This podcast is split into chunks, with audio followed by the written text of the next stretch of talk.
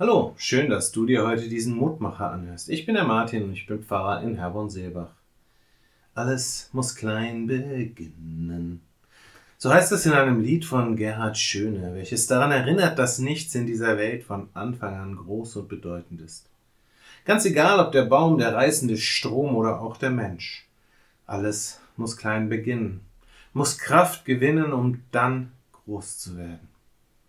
So einleuchtend diese Erkenntnis aber auch ist, so leicht vergessen wir Menschen sie in unserer Sehnsucht nach Ruhm und Anerkennung. Wir wollen nicht mehr lernen, wir wollen nicht mehr warten, alles wollen wir jetzt, alles wollen wir sofort. König David ging es da vermutlich ähnlich. Er wollte sich verewigen und Gott einen gewaltigen Tempel bauen.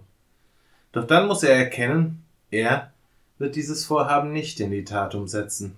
Er muss die Bauleitung an seinen Sohn abgeben und darauf vertrauen, dass das, was er begonnen hat, zu einem guten Ende kommt. Doch David ist, so legt es zumindest die biblische Überlieferung nahe, diesbezüglich ganz entspannt. Denn er ist davon überzeugt, dass auch Gott wohlwollend auf das Projekt schaut und er weiß, dass es am Ende in Gottes Hand liegt, ob etwas groß und kraftvoll wird. Die Losung für heute in deiner Hand, Herr, steht es, jedermann groß und stark zu machen.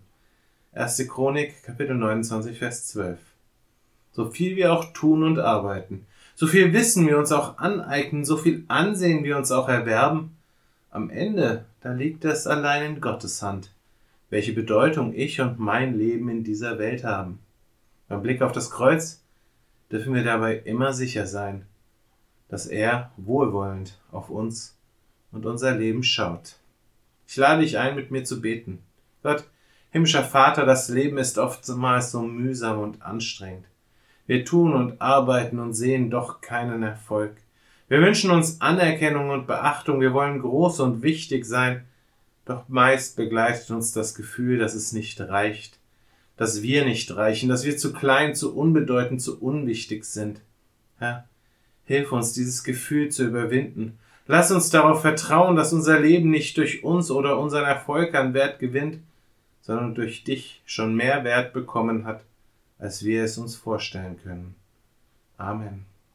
Auch morgen gibt es an dieser Stelle wieder einen neuen Mutmacher. Für heute wünsche ich dir nun einen guten und gesegneten Tag. Bleib gesund, aber vor allem bleib behütet.